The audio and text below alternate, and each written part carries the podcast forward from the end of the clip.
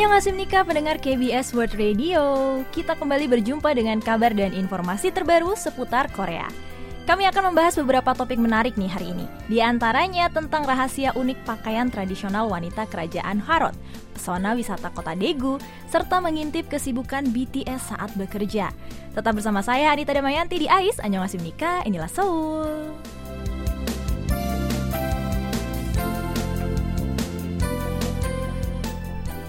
Pendengar, di zaman sekarang ini kita tahu betapa pentingnya mendaur ulang sampah kan ya? Sampah makanan bisa didaur ulang menjadi pupuk tanaman. Sampah botol plastik bisa didaur ulang menjadi pakaian.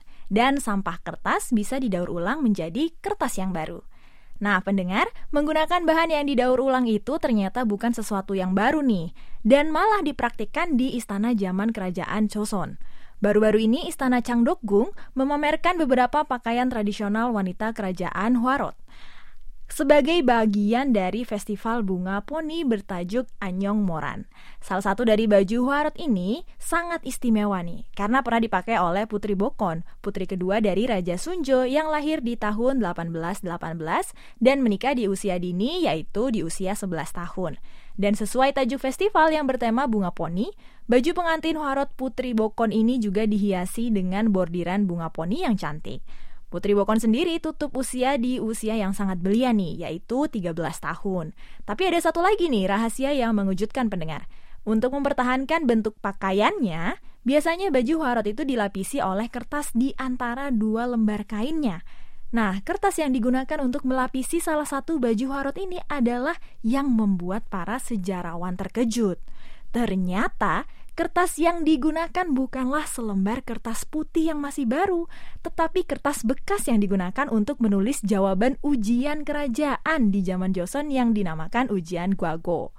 Fakta menarik ini baru diketahui lima tahun yang lalu pendengar di tahun 2016 saat dua peneliti memperhatikan di bagian ujung kain yang menipis akibat usia dan terlihat beberapa aksara hanca. Setelah diteliti lebih jauh menggunakan sinar inframerah dan kamera endoskop, ternyata seluruh kertas yang digunakan untuk melapisi baju harot ini terbuat dari kertas ujian Kwago di tahun 1880 dan dalam rangka perayaan ulang tahun Ratu Myeongsong. Kertas tersebut tidak hanya ditulis oleh satu penulis saja nih, tetapi oleh beberapa penulis. Dan penemuan ini tentu saja pendengar sangat mengejutkan ya.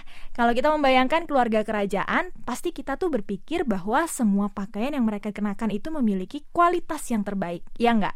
Dan juga biasanya terbuat dari bahan-bahan yang terbaik juga. Pasti kita tidak akan menyangka nih kalau kertas bekas ujian akan digunakan sebagai pelapis pakaian untuk putri kerajaan. Pakaian Huarat itu sendiri sudah ditemukan sejak tahun 1980-an di salah satu gudang penyimpanan di Istana Cheongdokgung. Tetapi baru kali ini dipamerkan untuk umum demi menjaga kondisinya. Pameran kali ini pun hanya terbatas hingga tanggal 31 Oktober yang akan datang nih.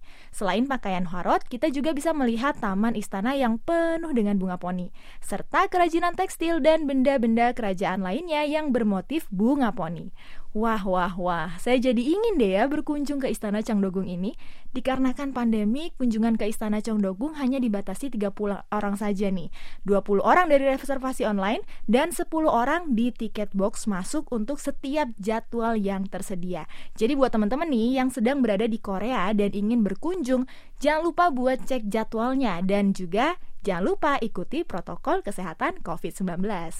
Ais akan kembali lagi dengan informasi wisata yang menarik, tapi kita dengarkan satu lagu dulu ya. Lagu yang akan kita dengarkan ini tepat 5 tahun yang lalu nih, berada di posisi nomor satu chart musik Korea. Kalau gitu langsung aja, ini dia Wonder Girls dengan Why So Lonely.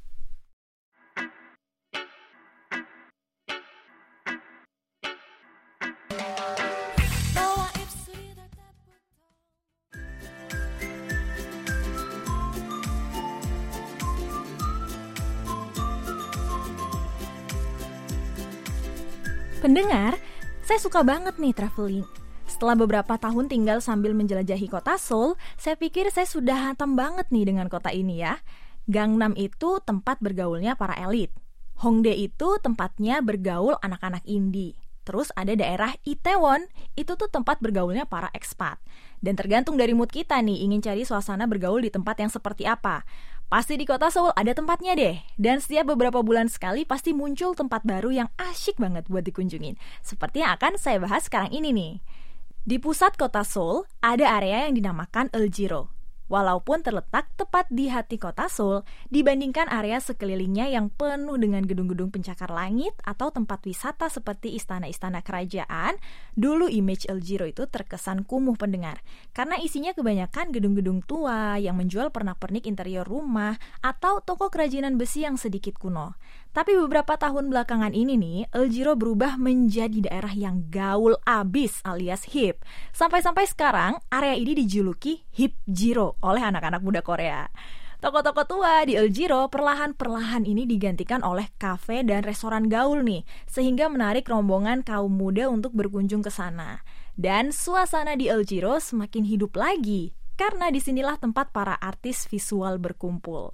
Sekarang di setiap sudut jalan El Giro dipenuhi oleh pemandangan unik seperti pertunjukan musik lokal, seni graffiti, dan juga toko-toko dengan eksterior dan interior yang unik. Meskipun gedungnya masih tetap sama pendengar, menggunakan gedung-gedung tua yang sudah ada, tetapi nuansanya sangat berbeda sekarang daripada sebelumnya. Kalau dulu kesannya kumuh, sekarang lebih ke retro gitu atau vintage ya, yang memang menjadi tren beberapa tahun belakangan ini. Salah satu contoh tempat yang hip banget nih di sini adalah Art Room Blue yang konsepnya adalah ruangan seni serba biru yang bisa menjadi taman bermain untuk orang dewasa. Tempat ini bisa disewa untuk melakukan proyek kesenian, bisa juga untuk proyek pameran atau hanya untuk sekedar kumpul-kumpul saja. Ada juga Gang Nogari yang penuh dengan restoran dan tempat jajan di pendengar. Suasana di sini mungkin mirip sekali dengan suasana pasar malam ya kalau di Indonesia. Beberapa gedung pertokoan juga menggunakan atap mereka sebagai kafe dan spot untuk bergaul. Dan di sini kita bisa melihat area El Giro dan kota Seoul yang sangat berbeda dibandingkan saat kita melihat dari jalanan. Di hari yang cerah, kita bisa melihat cantiknya langit kota Seoul ya, dan gunung-gunung yang berada di tengah kota Seoul. Dan kalau di malam hari, kita bisa melihat kecantikan lampu-lampu yang menyala di kota metropolitan. Kalau membahas tempat-tempat asik seperti ini, rasanya jadi pengen banget ya. Pandemik ini cepat berlalu biar kita bisa main. Makanya teman-teman, kita patuhi protokol kesehatan ya, terutama buat teman-teman di Indonesia nih yang sekarang lagi PPKM. Mohon bersabar sedikit lagi. Semakin kita mematuhi protokol kesehatan, semakin cepat corona akan pergi dan semakin cepat pula kita bisa jalan-jalan dengan leluasa dan mengunjungi pula tempat-tempat asik seperti Hibjiro ini tanpa rasa cemas bakalan ketularan corona.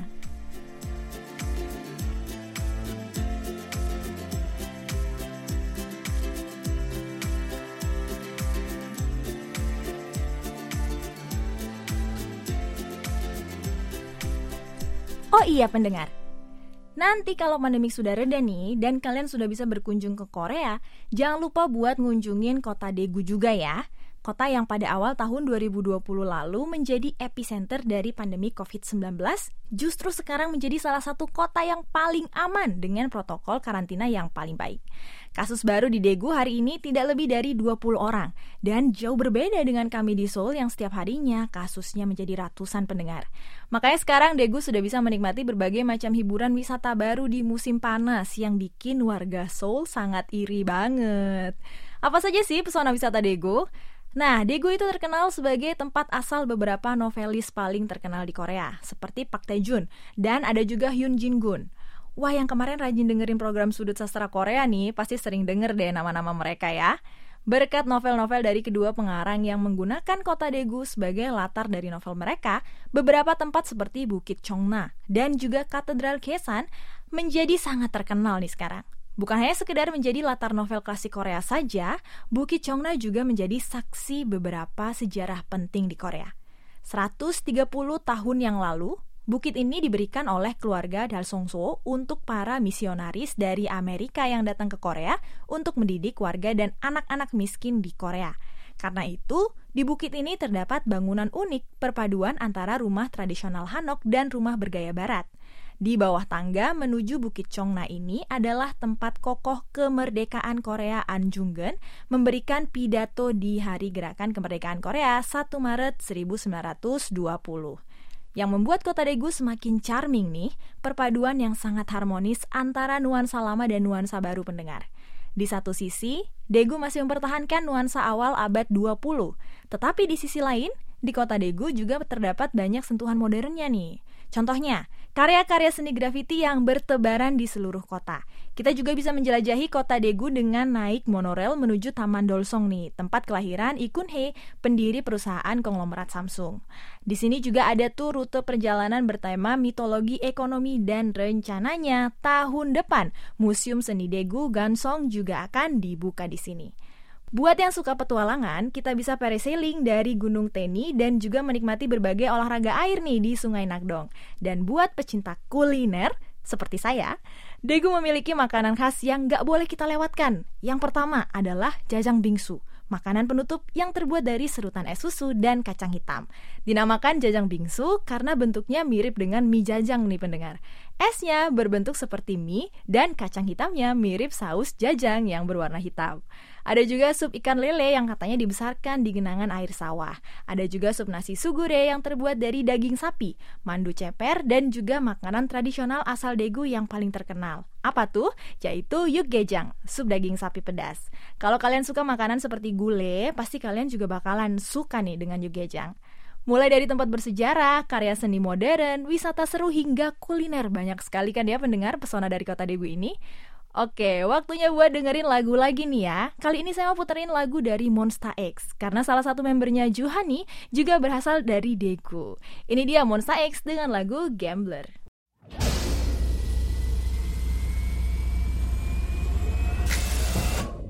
If you don't know, now you know.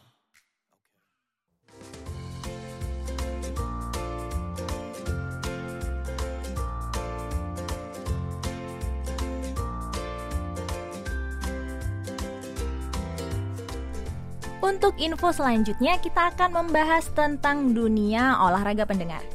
Lebih tepatnya olahraga golf. Kalau di Indonesia, olahraga golf itu lumayan banyak kan ya penggemarnya, baik tua ataupun muda, dan apalagi kalau kita tinggal di daerah Jakarta. Mungkin kita sudah pernah sekali atau dua kali driving golf di Senayan. Dan kalau di Korea, selama ini golf itu lebih dikenal sebagai hobinya para AJ alias bapak-bapak. Dan bukan sembarangan bapak-bapak juga sih. Biasanya olahraga ini hanya dinikmati oleh kalangan menengah ke atas yang mampu menyewa atau membeli peralatan golf yang harganya lumayan mahal.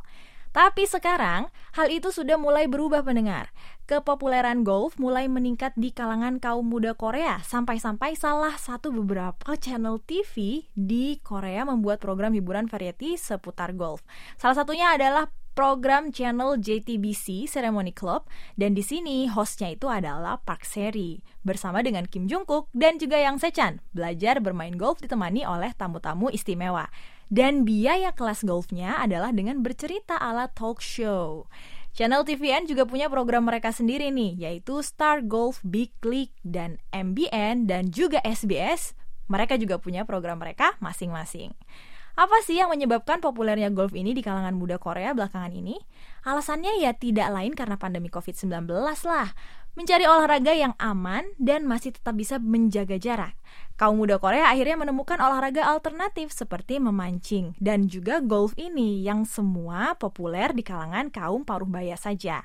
Dengan meluasnya demografi penggemar golf, makanya program-program variety ini pun mulai bermunculan dengan harapan semakin bisa membuat golf terkesan lebih gaul gitu dan bisa dimainkan oleh siapa saja, bukan hanya bapak-bapak para eksekutif ya. Bagaimana pendengar? Kira-kira olahraga golf bisa nggak ya menjadi olahraga mainstream di Korea seperti sepak bola dan baseball?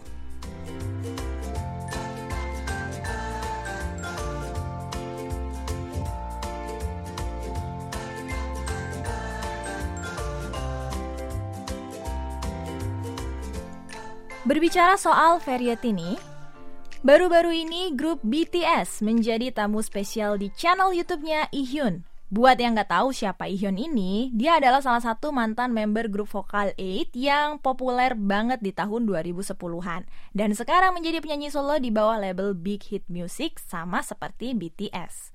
Buat yang penasaran seperti apa sih rutinitas BTS saat hendak mempersiapkan penampilan musik di acara-acara TV, kita bisa mengintip di channelnya Ihyun ini, Hyuni Combo TV. Untuk sehari, Ihyun ditugaskan menjadi manajernya BTS. Dan seperti yang sudah kita duga ya, pasti ada saja ulah-ulah para member BTS yang membuat kita gemes. Ihyun ini membantu member BTS memasang headset dan juga mikrofon para member BTS. Ada juga kegiatan membawakan air, sampai-sampai harus membangunkan para member BTS, V dan Jungkook yang ketiduran saat menunggu giliran bersiap-siap dan memakai kostum. Dari sinilah terlihat banget kalau Jin itu adalah member yang paling suka membantu. Kemudian member V adalah member yang bisa nyenyak tidur di mana aja. Ternyata member BTS itu juga fansnya Ihyun. Suga mengaku bahwa menjadi salah satu lagu favoritnya lagu dari Ihyun yang berjudul Aktam. Tapi harusnya yang versi live ya. Di video ini kita juga bisa mengintip proses syuting penampilan mereka juga nih. Bagaimana sih caranya performance mereka itu bisa smooth banget kayak butter? Ternyata take-nya harus berkali-kali dan menggunakan multiple kamera. Wah, pasti mereka capek banget kan ya pendengar? Pantesan aja V sampai ketiduran seperti itu. Dan ngomong-ngomong soal Butter, minggu ini BTS dan ARMY juga merayakan minggu ke-6 lagu Butter nomor 1 di Billboard. Wow, congratulations buat BTS dan juga para ARMY-nya ya. Untuk menutup perjumpaan kita hari ini, mari kita dengarkan lagu kesukaannya Suga tadi ya. Ini dia Ihyun dengan lagu Akdam.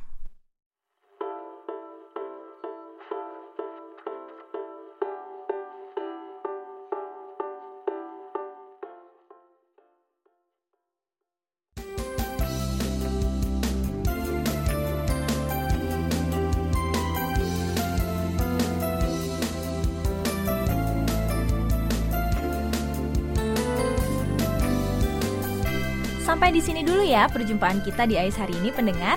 Terima kasih buat semuanya yang sudah menemani saya hari ini. Jangan lupa untuk terus mematuhi protokol kesehatan di mana pun kalian berada. Stay tune terus di KBS untuk program selanjutnya Citra Musik Korea dan nonton juga video K-Lesson minggu ini yang juga sudah up di channel YouTube KBS World Indonesia. Saya Anita Damayanti undur diri. Itu hamke heo.